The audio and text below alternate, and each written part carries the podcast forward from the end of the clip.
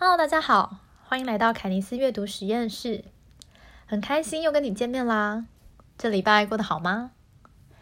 在我开始分享之前，想先问你一个问题：你曾经在讲电话的时候不自觉的比手势，或是当你想不出解决方法的时候，会开始在房间里走来走去，或是到外面散步的经验吗？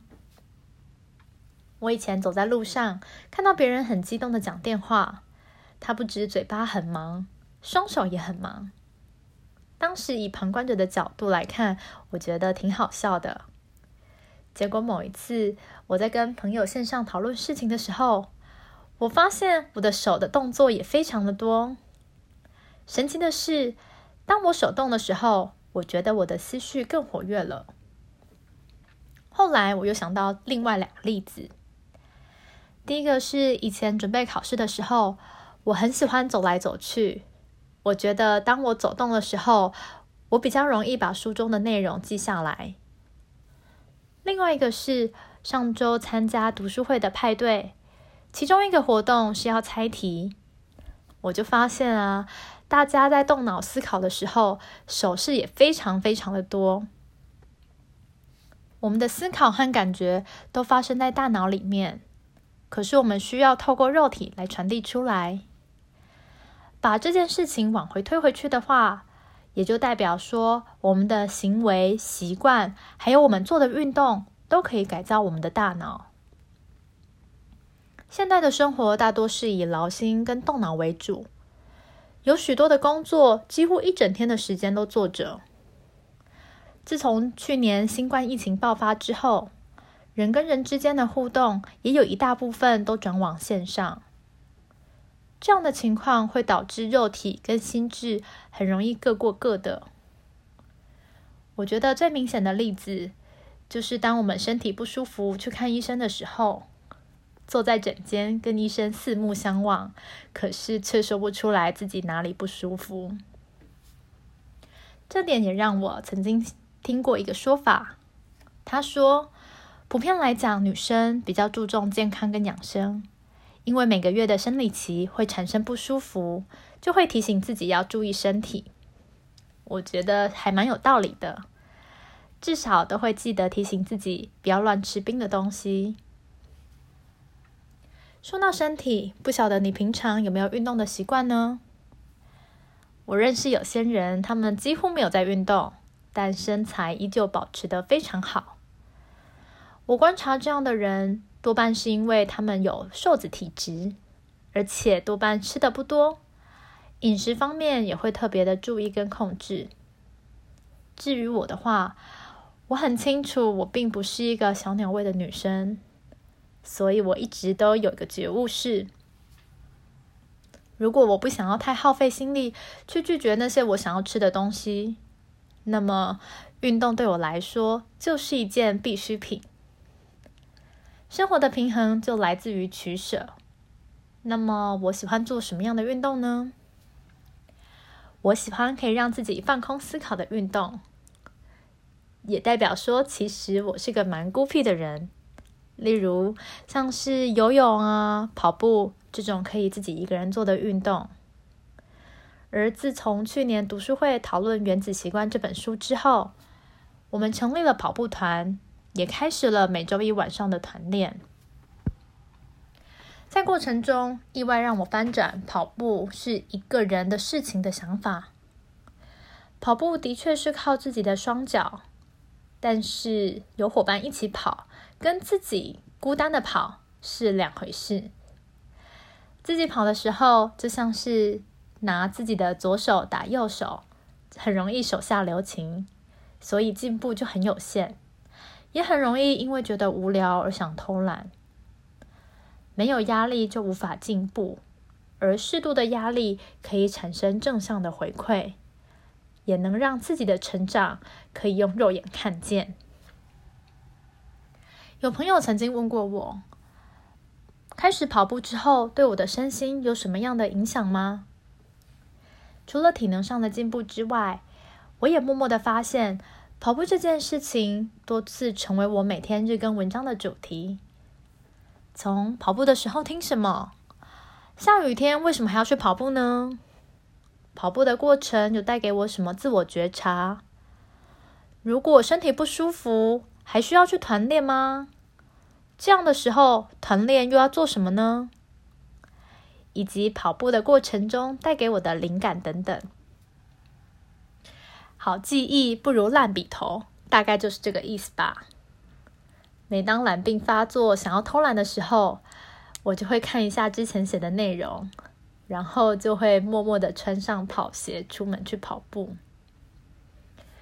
跑步对我造成的第二个影响是，我发现当我开始投入一件事情，我不只针对这个领域往下钻研。同时也会往外扩展其他相关的领域跟知识。怎么说呢？往下钻研的部分，像是我会开始买手表来记录我的心率和速度，也会开始去研究什么叫做配速跑、间歇跑等等的名词。而往外扩展的话呢，则是我会多去了解一些跟营养啊、睡眠、肌肉放松等等的知识。耐力训练其实就是一种恢复力的考验，让我们可以从脆弱迈向反脆弱的过程。训练的当下很难受，但是经过休息之后，下一次的速度就有机会可以提升。这点我非常有感，因为我发现，当我的睡眠不足、修复不够的时候，跑步的速度就会完全上不去。第三个跑步带给我有趣的变化是，我开始去复习之前看过的运动动画，像是《强风吹拂》还有《排球少年》，透过动画去感受青春的热血气氛。另外，我也去找了跟攀岩相关的纪录片，叫做《垂直九十度的热血人生》来看，借由纪录片来观察别人是怎么样磨练他的心智。而书籍的部分，也像看了，嗯，J 的跑步笔记啊，还有村上春树的关于跑步，我想说的是，以及还有一本书叫做《和海豹特种部队生活的三十一天》。我非常喜欢《和海豹部队生活的三十一天》这本书，因为作者的口吻非常的幽默，而且他们做的事情很疯狂。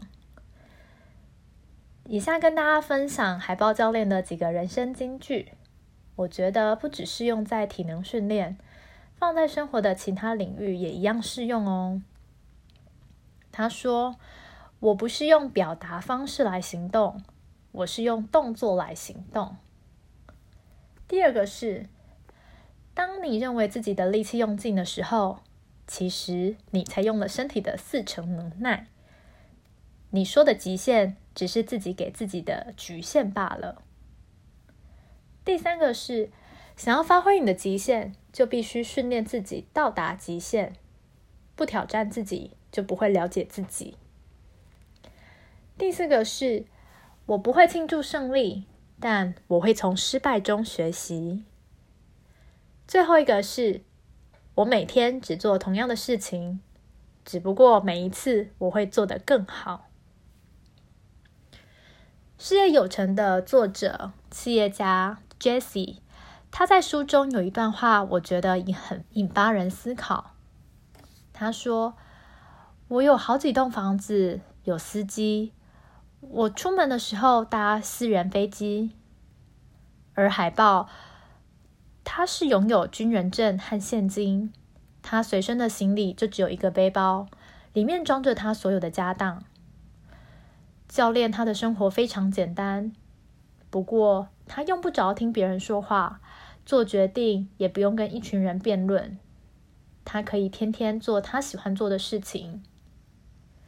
杰西说：“跟他一起训练的这段时间，我发现我非常羡慕他的生活，但他却一点也不羡慕我。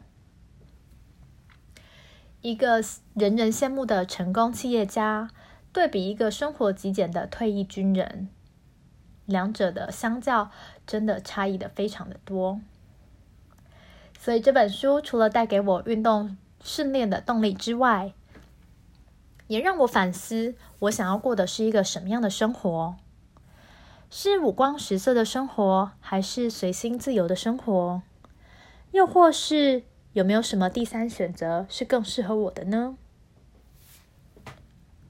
卢梭曾说：“人生而自由，但所到之处都带着锁链。”虽然心中渴望着自由，但往往一说到必须要放弃现有拥有的东西时，我们的头脑意识又会出现一些杂讯来干扰，而让我们会继续留在现在这种还可以忍受的现状。如果你觉得你的生活越来越像机器人的话，非常邀请你找一项自己喜欢的运动。从每天十分钟开始来培养习惯。我最近除了跑步之外，也参加了 Five A.M. CEO 族人 Erica 教练的原子运动习惯。透过简单的皮拉提斯动作，我发现我可以更有对自己的身体有更多的觉察跟控制呢。我们的改变从每一个小事情开始。今天就跟你聊到这边啦。如果你想要看这篇文章的逐字稿，欢迎订阅我的电子报哦。今天分享到这里，非常感谢你的聆听，我们下次再见，拜拜。